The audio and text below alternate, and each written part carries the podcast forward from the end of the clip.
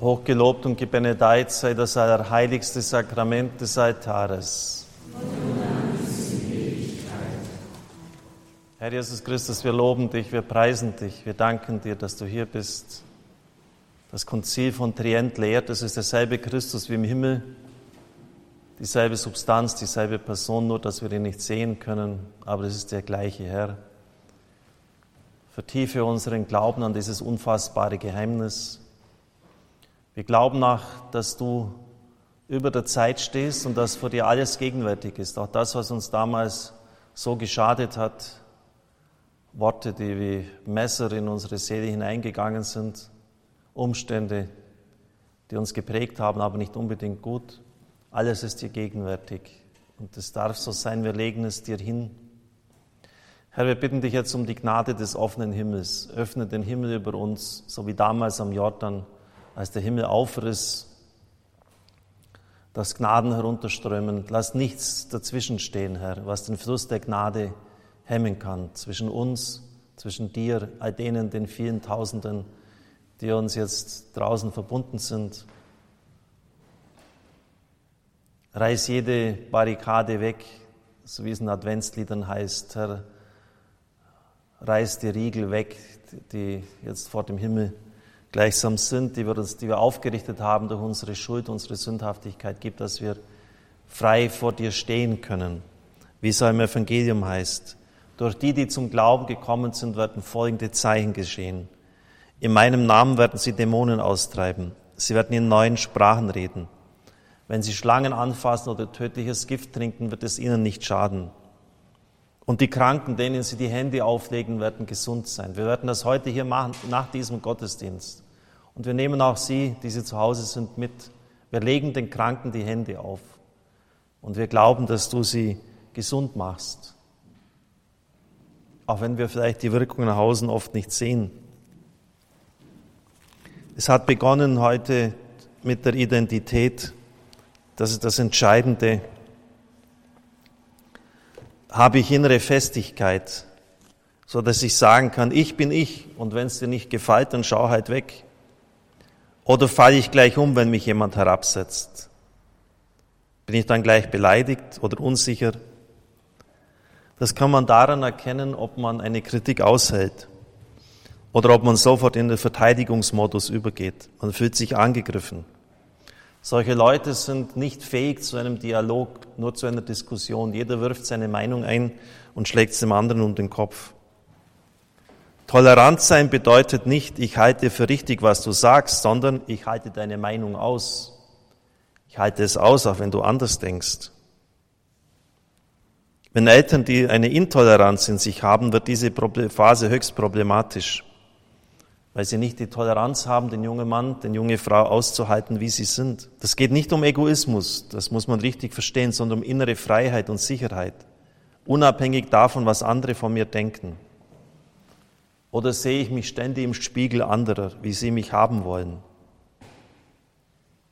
Und so ist die wichtigste Frage, wer bin ich überhaupt? Und was will ich denn werden? Die fehlende Identität erkennt man an der Unsicherheit in allen Dingen. An der Unsicherheit in allen Dingen. Wenn die Identität nicht erlangt wird, werden die Kindheitskonflikte immer präsent sein in ihnen. Also da geht es um keine Kleinigkeit. Die Kindheit wird dann immer präsent sein, was sie dort erlebt und erlitten haben. Wenn ich wirkliche Identität erlangt habe, schützt sie mich davor, dass immer wieder die alten Konflikte hochkommen. Identität bedeutet, die Kindheit ist jetzt und darf jetzt vorbei sein. Also das sind genügend Punkte, die wir jetzt schon mal vor den Herrn hintragen können. Auch das, was ich eingangs gesagt habe zum Thema Vergebung. Bist du bereit zu vergeben?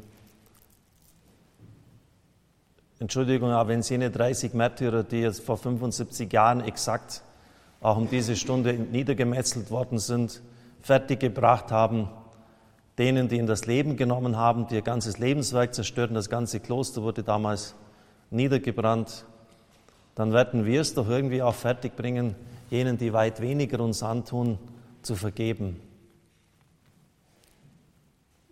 Heute ist Herz Jesu Freitag. Wir schauen auf Christus am Kreuz. Vater, vergib ihnen, denn sie wissen nicht, was sie tun. Und all das tragen wir jetzt in ein Gesetz des wunden Rosenkranzes hinein. O Jesus, Verzeihung und Barmherzigkeit. O Jesus, Verzeihung und Barmherzigkeit. O Jesus, Verzeihung und Barmherzigkeit. O Jesus, Verzeihung und Barmherzigkeit.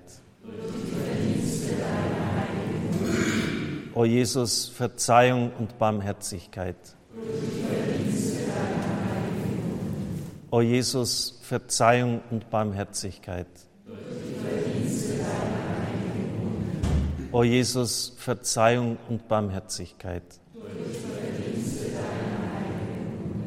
O Jesus, Verzeihung und Barmherzigkeit. O Jesus, Verzeihung und Barmherzigkeit. O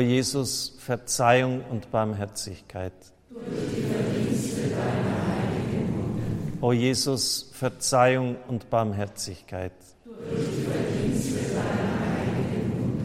Himmlischer Vater, ich opfere dir die Wunden unseres Herrn Jesus Christus auf. Nummer 252.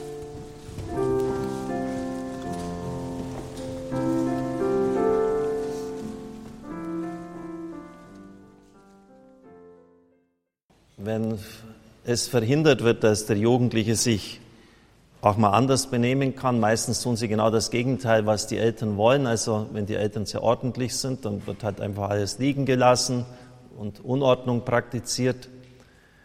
Und wenn das völlig unterbunden wird, dann kann es sein, dass der Jugendliche ganz radikal ausbricht und dass es dann erst richtig hochkommt. Hat die Umwelt sie gezwungen, selbstständig zu sein? die Entwicklung beschleunigt. Das ist leicht möglich, wenn jemand stirbt, der Jugendliche den Betrieb übernehmen muss, weil er der Älteste ist. Hier wird jemand gezwungen, erwachsen zu sein und selbstständig zu entscheiden. Das kann gut gehen. Das kann zu einer guten Selbstständigkeit führen. Aber in der Regel rächt es sich bitter, wenn man Entwicklungsschritte nicht ausreifen lässt. Und man kann daran zerbrechen. Vielleicht haben Sie es nicht geschafft und dann kein Vertrauen mehr zu sich selbst gehabt. Oft, sehr oft kommt es vor, dass die Entwicklung der Ich-Entwicklung nicht stattfindet oder behindert wird.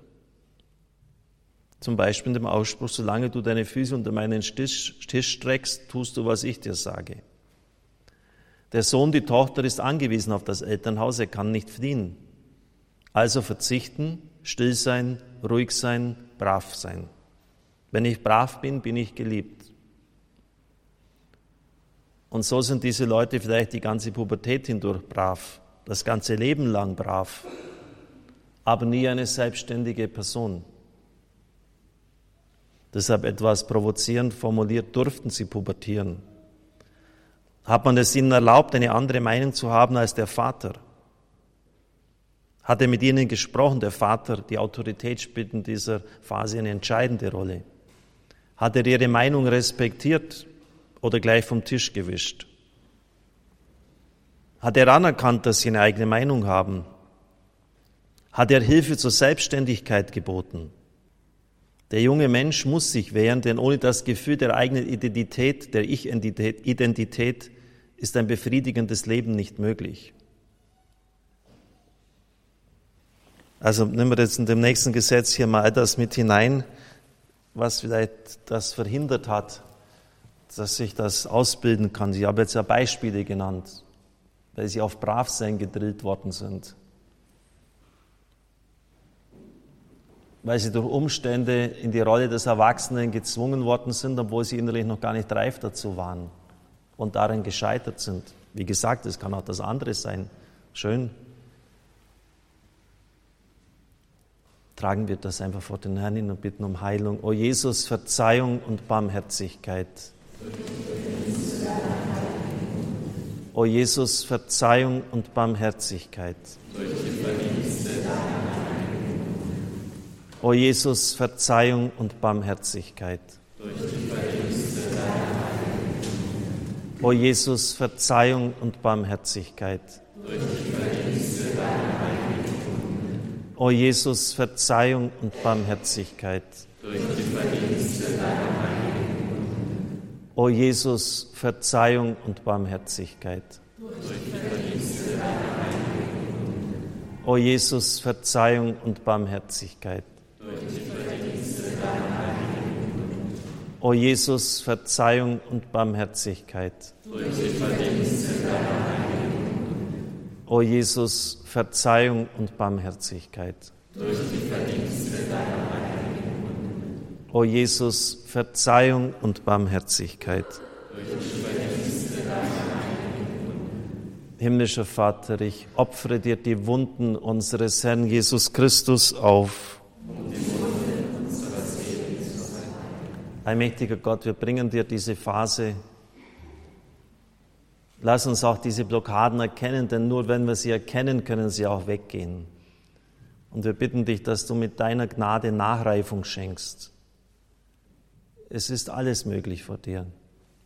Auch wenn wir viel Geduld brauchen, aber es ist immer den Weg wert, weil wir nur dadurch ein, ein freier, ein, ein in sich stehender Mensch werden, der nicht ständig nur das nachplappert, was andere ihm vorsagen, der selbst entscheiden kann, der auf eigenen Füßen steht, der nicht auf Bravsein gedrillt ist. Herr, setz uns da frei und heile uns im Namen des Vaters, des Sohnes und des Heiligen Geistes. Nummer 109.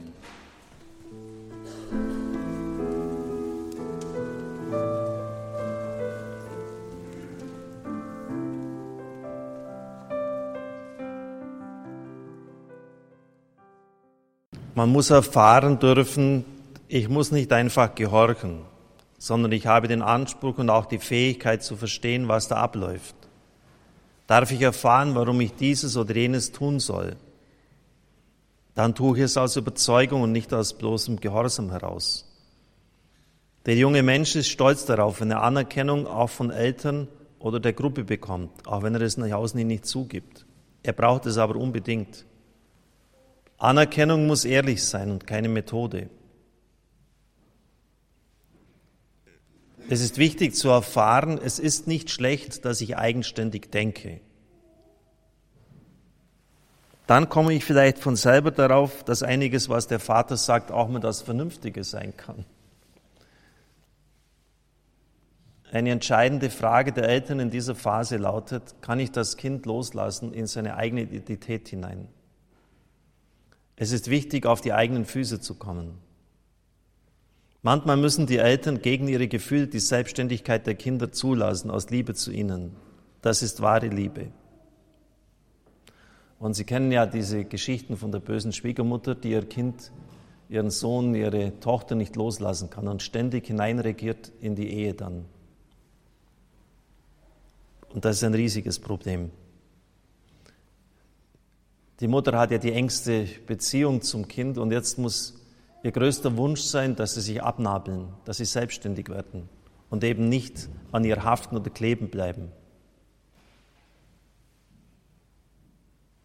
Es ist wichtig, sich von den Eltern zu lösen, auch dass sie weggehen, längere Zeit ausbleiben. Denn es geht ja darum, dass wir leben und nicht einfach nur vegetieren. Jetzt steht auch eine Entscheidung an, eine Frage aus der früheren Entwicklungsphase. Der Vater oder die Mutter sind jetzt nicht mehr so attraktiv für die Kinder wie früher. Das Mädchen begehrt die Gunst des Vaters, der Junge die Gunst der Mutter. Deshalb tun sie jetzt alles, was die Eltern nicht gut finden. Ich habe einiges in der Predigt davon erwähnt.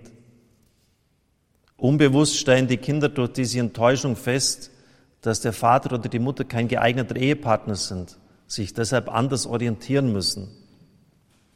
Die Natur zwingt den jungen Menschen dazu, frei zu werden. Die Verarbeitung geschieht dadurch, dass man sich später einem Du zuwendet, das einem ähnlich ist. Wo der Prozess der Loslösung nicht funktioniert hat, kann es zu Bindungen kommen zu älteren Männern oder älteren Frauen. Das heißt, ein junger Mann heiratet nicht eine Frau, sondern eine Mutter. Er nimmt die Frau als Mutterersatz. Das ist natürlich nicht der Normalfall.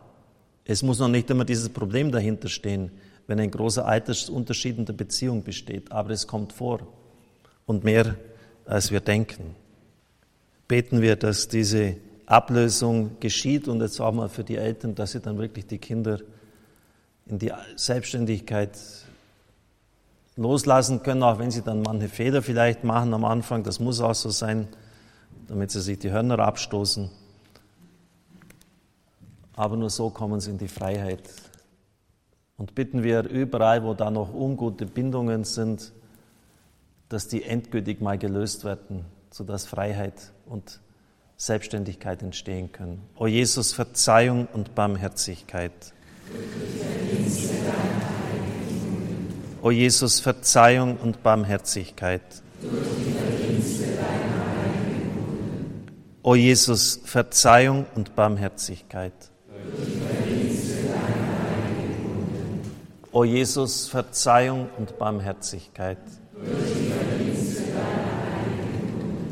O Jesus, Verzeihung und Barmherzigkeit. O Jesus, Verzeihung und Barmherzigkeit. O Jesus, Verzeihung und Barmherzigkeit.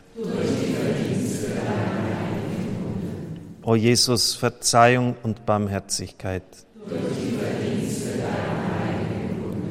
O Jesus, Verzeihung und Barmherzigkeit. O Jesus, Verzeihung und Barmherzigkeit.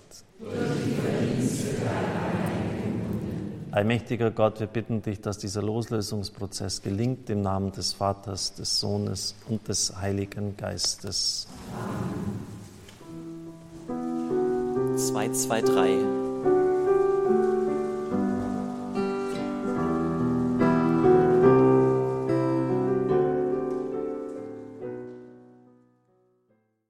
Bevor wir auf die sexuelle Identität kommen und dort auch ein ganz heftiges Thema ins Gebet nehmen, die Erfahrung des Missbrauchs. Noch ein letzter Punkt in Bezug auf die Identität, die Beziehung zu Gruppenautoritäten. Oft versuchen junge Menschen die Bewältigung ihrer Konflikte durch Gruppen oder Gruppenzwang zu erreichen. Das eigene Gewissen wird an eine Gruppe oder einen Gruppenführer delegiert. Ein Zeichen hierfür ist die Angst, die Intoleranz, die man gegen andere Gruppen oder Andersdenkende in sich trägt. Denn wenn ich selber nicht in mir sicher bin, kann ich nicht tolerant sein. Sie merken, wie brisant das für die heutige Zeit ist, wo Leute einfach äh, Gruppen und Horten hinterherlaufen, weil sie selber den Verstand abgegeben haben. Welche Erfahrungen haben sie gemacht? Haben Sie sich als, sehr, als ängstlicher und zaghafter Mensch immer mit den Autoritäten wie Lehrern, Eltern oder Priestern verglichen und untergeordnet. Manche Jugendliche leisten den Erwartungen ihrer Autoritätsperson einfach Folge, kommen in ihrem eigenen Denken nicht auf die Füße, entwickeln keine eigene Meinung. Als Folge einer fehlenden Abnagelung können Erwachsene oft später Entscheidungen nur treffen aufgrund von Autoritäten. Sie sind zu eigenen Entscheidungen kaum fähig. Kann ich eigene Entscheidungen treffen und diese begründen? Darf ich auch andere anhören, ob sie noch etwas beitragen, was ich nicht bedacht habe? Das Hinhören ist doch dann wichtig und interessant. Wenn ich mich richtig entscheiden will, dann muss ich auch richtig hinhören und bin froh über die Meinung des anderen. Ich fühle mich nicht in Frage gestellt durch seine Meinung.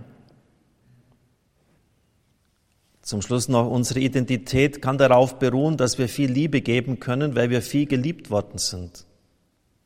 Wer seine Identität gefunden hat, der kann lieben, der kann sich schenken, der kann sich hingeben. Und er weiß, dass er sich dabei nicht verliert. Wer unsicher ist, kann nicht lieben und kann sich auch nicht verschenken. Er hat Angst, dass er sich verliert hierbei. Das sind Grundempfindungen. Ja, bitten wir, dass wir in dieser Weise jetzt nicht gebunden sind an, an Gruppen, an Autoritäten. Manche sind es ja bis heute, auch wenn sie schon erwachsen sind und die Pubertät längst hinter ihnen ist, dass sie fast nicht fähig sind, eine eigene Meinung auszubilden und zu formulieren. Beten wir auch hier um innere Freiheit. O Jesus, Verzeihung und Barmherzigkeit. O Jesus, Verzeihung und Barmherzigkeit. O Jesus, Verzeihung und Barmherzigkeit. O Jesus, Verzeihung und Barmherzigkeit. O Jesus, Verzeihung und Barmherzigkeit. O Jesus, Verzeihung und Barmherzigkeit. O Jesus, Verzeihung und Barmherzigkeit. O Jesus, Verzeihung und Barmherzigkeit. O Jesus, Verzeihung und Barmherzigkeit. O Jesus, Verzeihung und Barmherzigkeit. Himmlischer Vater, ich opfere dir die Wunden unseres Herrn Jesus Christus auf. Bitten wir hier, Herr, wenn noch Bindungen an Autoritäten, was weiß ich, Priester, Eltern, Lehrer da sind, denen wir uns in unguter Weise ausgeliefert haben, dass diese durchbrochen werden und dass wir frei werden. Schenk uns die innere Freiheit im Namen des Vaters, des Sohnes und des Heiligen Geistes. Amen. Nummer 289.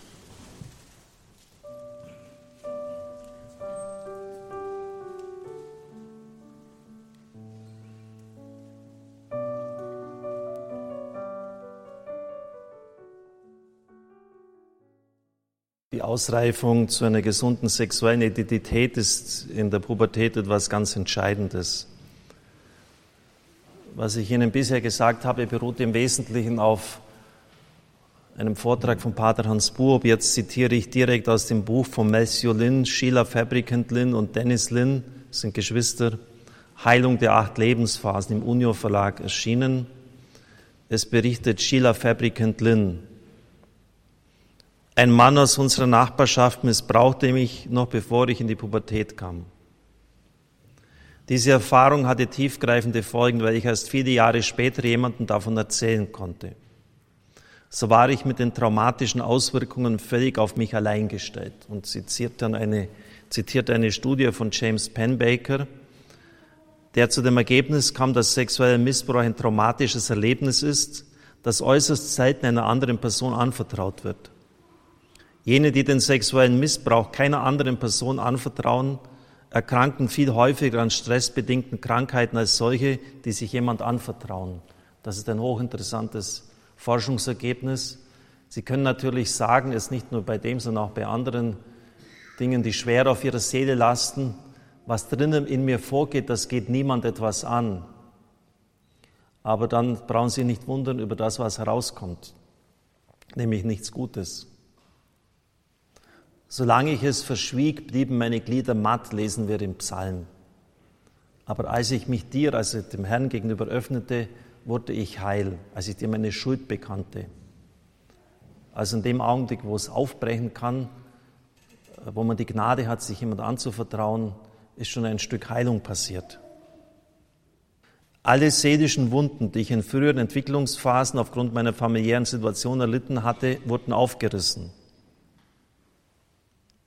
Alle folgenden Entwicklungsphasen sind viel verletzbarer, wenn das nicht geheilt wird. Ich hatte folglich wenig emotionale Reserven, um mit den verheerenden Folgen des sexuellen Missbrauchs fertig werden zu können. Sexueller Missbrauch, wie ich ihn erlebt habe, ist die häufigste Verwundung, die die Teilnehmer unserer Exerzitien mitbringen, mit dem Wunsch geheilt zu werden. Neuere Untersuchungen bestätigen unsere Eindrücke aus unseren Exerzitien. Eine Untersuchung aus San Francisco aus dem Jahr 1984, die eine der umfassendsten zu sexuellem Missbrauch ist, zeigt, dass 38 Prozent der Frauen vor ihrem 18. Lebensjahr körperlichen sexuellen Missbrauch erfahren. 38. Was wären die Zahlen wohl heute? Sigmund Freud hat das schon zu seiner Zeit entdeckt, meinte aber, dass irgendwie mit seinen Forschungsergebnissen etwas nicht richtig sein könnte, denn er hatte auch eine horrend hohe Zahl gehabt.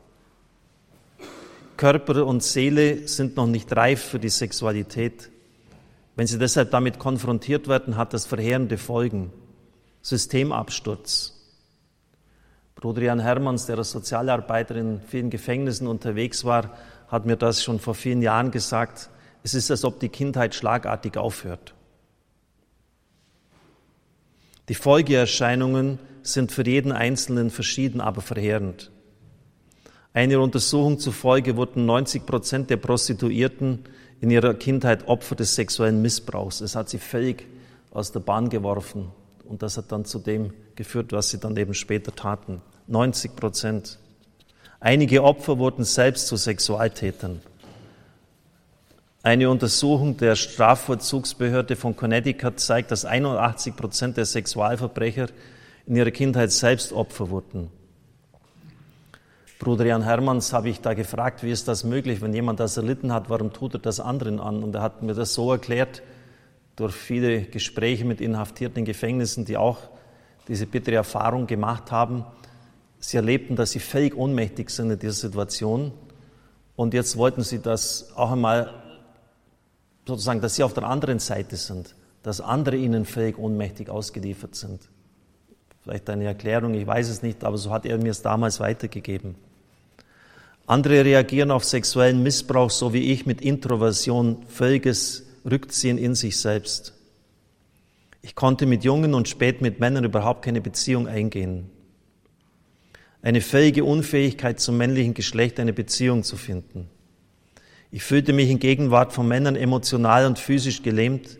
Ich konnte nicht normal mit ihnen sprechen und mich normal bewegen. In meinem Unterleib war ein eiserner Knoten, straff gespannte Drähte in meinem Unterleib. Ich machte mich so unattraktiv wie möglich, trug unförmige Kleidung, nahm eine gebückte Körperhaltung ein. Wenn ich die Fotos der damaligen Zeit sehe, tue ich mir selbst leid. Ich hielt mich von einer unbeschreiblichen Schuld befleckt. Mein Frausein an sich empfand ich als schlecht.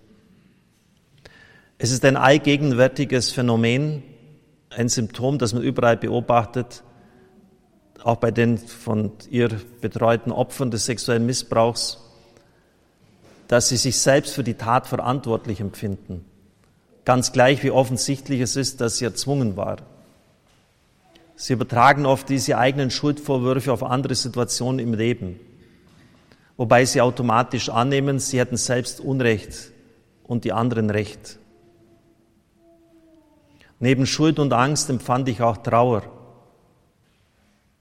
Ich hatte die, das Gefühl, dass mir meine Identität als Frau genommen wurde und ich sie nie mehr zurückerhalten würde. Ich war nicht einmal in der Lage, mit dem Jungen auszugehen. Als ich 18 Jahre alt war, kam die Erinnerung hoch, denn ich hatte sie bis dahin so sehr verdrängt, dass ich sie nie als Wurzel meiner Schwierigkeiten im Jugendalter erkannt hatte. Ich suchte psychologische Beratung und fand sie. Leider wurde die Beratung, die ich erhielt, nicht von Gebeten begleitet und wurde zudem von einer Person durchgeführt, die bemüht war, klinische Distanz zu halten. So brachte mir die Beratung, die Psychologie zwar Einsicht, aber keine Heilung.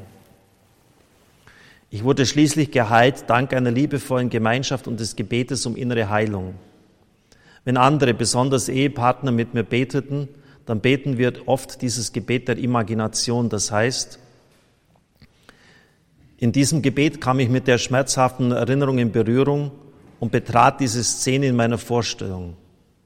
An dieser Stelle bat ich Jesus, mit mir verbunden zu sein, und ich achtete darauf, was er sagte und tat. Dieses Gebet beruht auf der Kraft Jesu, die schmerzliche Erinnerungen zu heilen, indem er sie mit seiner Liebe erfüllt. Und sie warnt dann auch noch ganz äh, nachhaltig davor, das nicht bei Ehepaaren zu machen, die selber sexuelle Probleme haben. Das kann oft das Ganze noch viel äh, mehr komplizieren. Es müssen reife Leute sein. Die Heilung der Erinnerungen bedeutet nicht, dass wir uns nicht länger an das schmerzliche Ereignis erinnern können sondern dass wir nicht länger mit Schmerz daran denken. Wir beteten so viele Male, mehrere Monate lang, wie dies bei tiefen seelischen Verwundungen meistens notwendig ist, dass Jesus hineinkommt in diese Situation. Ein, an ein Gebetserlebnis kann ich mich am besten erinnern. Jesus betrat die Szene und schritt unverzüglich ein, um den Missbrauch zu stoppen. Er sagte mir, dass er das verabscheut, was mir zugefügt wurde und dass er sehr wütend ist über die mir zugefügte Verwundung. Also so, dass der Herr ist wütend und da hat sie gesagt, und er hat ihr auch das Gefühl der Sicherheit vermittelt, dass er sie beschützen würde. Da er an meiner Stelle zornig war, hatte auch ich das Recht, darüber zornig zu sein. Es ist von großer Bedeutung, dass Jesus mir seine Liebe zeigte, indem er mich in seinen Armen hielt und so die Erfahrung einer schlechten Berührung ersetzte durch eine gute. So half er mir wieder darauf zu vertrauen, dass Berührungen etwas Gutes sind. Dann spielt auch die Gottesmutter Maria eine Rolle. Nach mehreren Monaten des Betens und der Gegenwart von Menschen mit gesunden Beziehungen waren alle Folgeerscheinungen des sexuellen Missbrauchs verschwunden. Ich fühlte mich nicht mehr ängstlich, nicht mehr gelähmt, nicht mehr schuldig und nicht mehr niedergedrückt. Auf einmal löste sich während einer Gebetszeit auch der eiserne Knoten in meinem Unterleib und ich spürte ihn nie wieder. Ich begann mich attraktiver zu kleiden und eine aufrechte Haltung einzunehmen. Leute, die mich einige Monate lang nicht gesehen hatten, erzählten mir, ich sei ihnen wie ein anderer Mensch vorgekommen. Und genauso fühlte ich mich auch. Viele Opfer sexuellen Missbrauchs glauben, so tiefe Verwundungen erlitten zu haben, dass eine Heilung nicht mehr möglich ist. Doch ich weiß, dass Heilung möglich ist. Ich habe es erfahren, denn ich bin geheilt worden. Und sie schreibt auch, sie in den Phasen vor der Pubertät auch schon ziemliche Verwundungen abbekommen hat. Das ist eine Lebenserfahrung. Das muss nicht unbedingt ihre sein. Vielleicht ist beim anderen wichtig, dass er Distanz hat, zunächst einmal vielleicht. Es ist die Erfahrung einer Frau, bei einem Mann ist vielleicht wieder ganz anders und, und sind andere Dinge wichtig. Wenn Sie es nachlesen wollen, besorgen Sie sich dieses Buch und, und studieren Sie es. Aber es sind auch hier wichtige Dinge enthalten. Es ist wichtig, dass Sie sich öffnen. Es ist wichtig, dass Sie erkennen, äh, die Schuld ist, die Scham ist völlig verkehrt. Die muss der andere haben, nicht ich, aber es ist bei mir zunächst einmal da. Es ist wichtig, sich der Trauer, der ganzen Wut, die damit verbunden ist, zu stellen, die Wut auch auszusprechen, rauszulassen den Herrn zu bitten, dass er in diese Situation hineinkommt. All das kann vielleicht auch ein wichtiger Tipp sein. Und wie gesagt, das war weit bevor jetzt in der Kirche all das hochgekommen ist, auch dass Priester und Ordensleute in dieser Weise sehr schwer schuldig geworden sind, was natürlich besonders schlimm ist, weil die einen ganz anderen Anspruch haben und, und ihre Aufgabe ist, Menschen aufzurichten und nicht sie noch in ihrem Menschsein zutiefst zu verletzen, zu demütigen. Vielleicht hilft es Ihnen auch, das, was ich gesagt habe, noch einmal nachzusehen, nachzuschauen, hineinzuspüren. Tun Sie es nicht allein, denn wenn die Dinge hochkommen, kann das auch gefährlich sein. Am besten ist, auch wenn es da bei dieser Frau anders war, eine therapeutische Begleitung von Leuten, die ausgebildet sind, die wissen, wie man das zu handeln hat oder auch mit erfahrenen, mit wirklich, das ist eine Gnade, kann man auch darum bitten, mit erfahrenen Eheleuten, die, die selber eine geglückte, gesunde, gute Sexualität leben, die einem dann Geborgenheit vermitteln können. Und die Geduld haben, einen Weg, einen längeren Weg auch zu gehen. Das wird nicht, das ist ja auch hier äh, gesagt worden, nicht mit einem Gebet einfach vorbei sein. Dazu sind die Wunden zu tief. Also nehmen wir das einfach noch, auch noch hinein. Es ist so, so wichtig, dass das auch thematisiert und angesprochen wird, auch wenn es schwierig ist. Beten auch für alle, die, die nicht zu ihrer sexuellen Identität gefunden haben, die immer noch auf der Suche sind. Wir beten auch für die Täter, dass sie endlich auch, das ist ja vielleicht das viel noch Schlimmere, wenn sie dann nach Jahrzehnten immer noch sagen, ja, das war doch nicht so schlimm und da war nur ein bisschen rumgespielt, dass die auch zur Einsicht kommen, was sie angerichtet haben und dass sie auch zur Verantwortung gezogen werden, auch vor staatlichen Gerichten. O Jesus, Verzeihung und Barmherzigkeit. O Jesus, Verzeihung und Barmherzigkeit. O Jesus, Verzeihung und Barmherzigkeit. O Jesus, Verzeihung und Barmherzigkeit. O Jesus, Verzeihung und Barmherzigkeit. Durch die O Jesus, Verzeihung und Barmherzigkeit. O Jesus, Verzeihung und Barmherzigkeit. O Jesus, Verzeihung und Barmherzigkeit. O Jesus, Verzeihung und Barmherzigkeit. Durch die O Jesus, Verzeihung und Barmherzigkeit. Allmächtiger Gott, und so bitten wir dich, dass du auch in diese Situation hineinkommst, dass du Wege eröffnest, wo Menschen in diesem Gefängnis stecken und gar keinen Weg mehr raussehen, dass sie innerlich frei werden dürfen.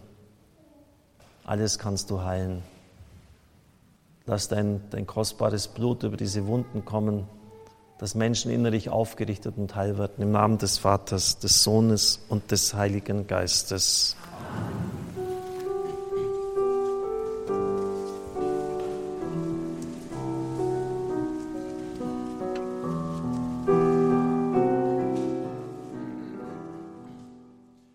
Hochgelobt und gebenedeit sei das heiligste Sakrament des Altares. Liebe Zuhörer unseres Radios, wenn Sie mit dabei gewesen sind, nicht einfach die Zeit abgesessen haben, dann müssten Sie den Eindruck haben, dass diese zwei Stunden wie im Flug vergangen sind. Es sind wirklich schon zwei Stunden. Wir sind das Ende dieser Gebetszeit angelangt. Es war heute ein sehr, sehr schwieriges Thema. Die Pubertät, bitte jetzt noch im ganz allgemein grundsätzlich gesprochenen Gebet, Herr Jesus Christus, wir bringen dir alle Menschen vor dich, die sich uns anvertraut haben, alle Leute, die an Krebs leiden. Ich bitte dich, Herr, dass du den Zellen die ursprüngliche Ordnung wiedergibst. Überall, wo Krebszellen, Tumor im Körper sind, stelle ich dein Kreuz hinein und der Kraft des Priestertums bitte ich dich, dass die ihr Wachstum absolut einstellen müssen bitte dich, Herr, dass du selbst alle Abwehrkräfte im Körper aktivierst, sie hochfährst.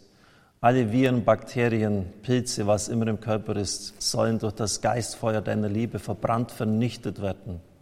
Schwemm alles raus, Herr, was nicht reingehört. Gib, dass die Zellen wieder die ursprüngliche Ordnung zurückbekommen. Herr, wir bitten dich, dass du mit dem Feuer des Geistes gleichsam in diese eingefrorenen Gefühlsregionen hineinkommst. Denn wenn Missbrauch oder andere Dinge passieren, das ist wie als ob, als ob, als ob ein Eis da ist. Wärme das mit deinem Feuer, mit deinem Licht, dass Gefühle wieder zugelassen werden können. Nicht, dass Teile unseres Seins abgespalten sind. Bitte, Herr. Überall, wo ungute Bindungen da sind, wo wir uns nicht gelöst haben, auch selbst wenn Menschen schon tot sind, aber wo einfach noch Bindungen da sind, die ungut sind, die uns zurückhalten, die Reifung verhindern, bitte ich, dass du selbst sie durchtrennst mit deinem Schwert, das aus deinem Mund hervorgeht, damit wir frei werden.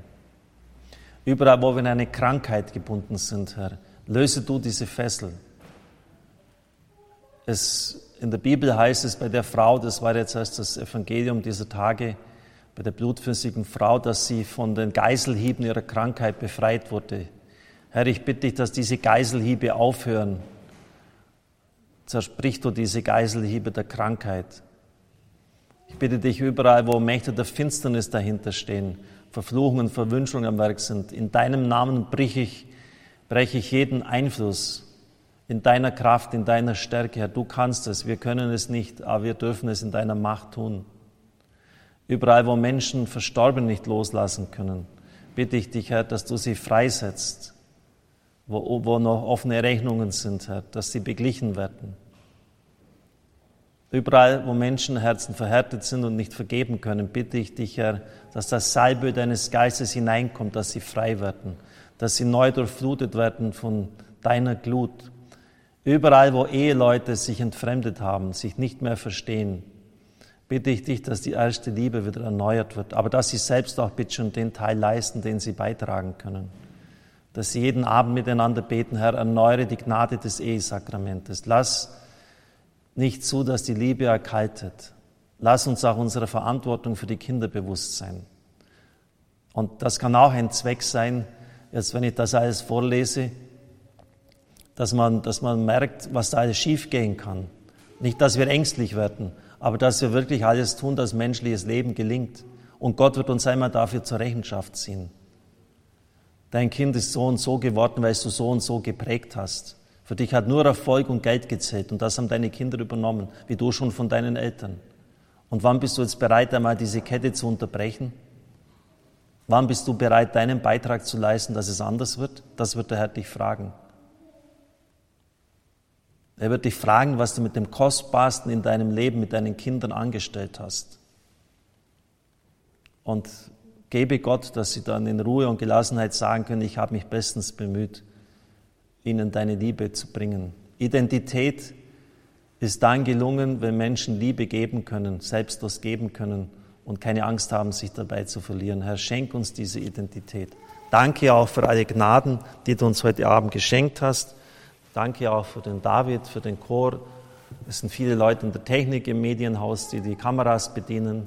Danke für meine Mitbrüder. Danke für alle, die, manche sind sogar sehr weit hergekommen. Auch für meine Verwandtschaft etliche Stunden müssen sie wieder zurückfahren. Danke, Herr, für alles Wohlwollen. Danke für deine Gnade. Wir singen das Lied zum Segen.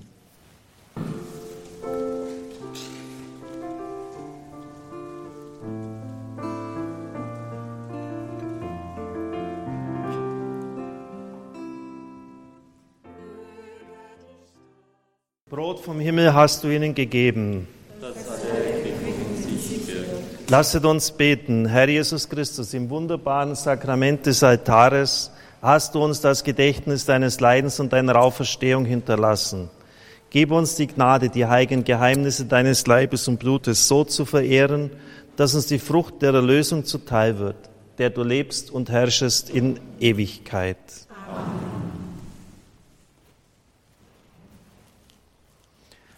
für die Zuhörer des Radios. Ich spende jetzt den eucharistischen Segen.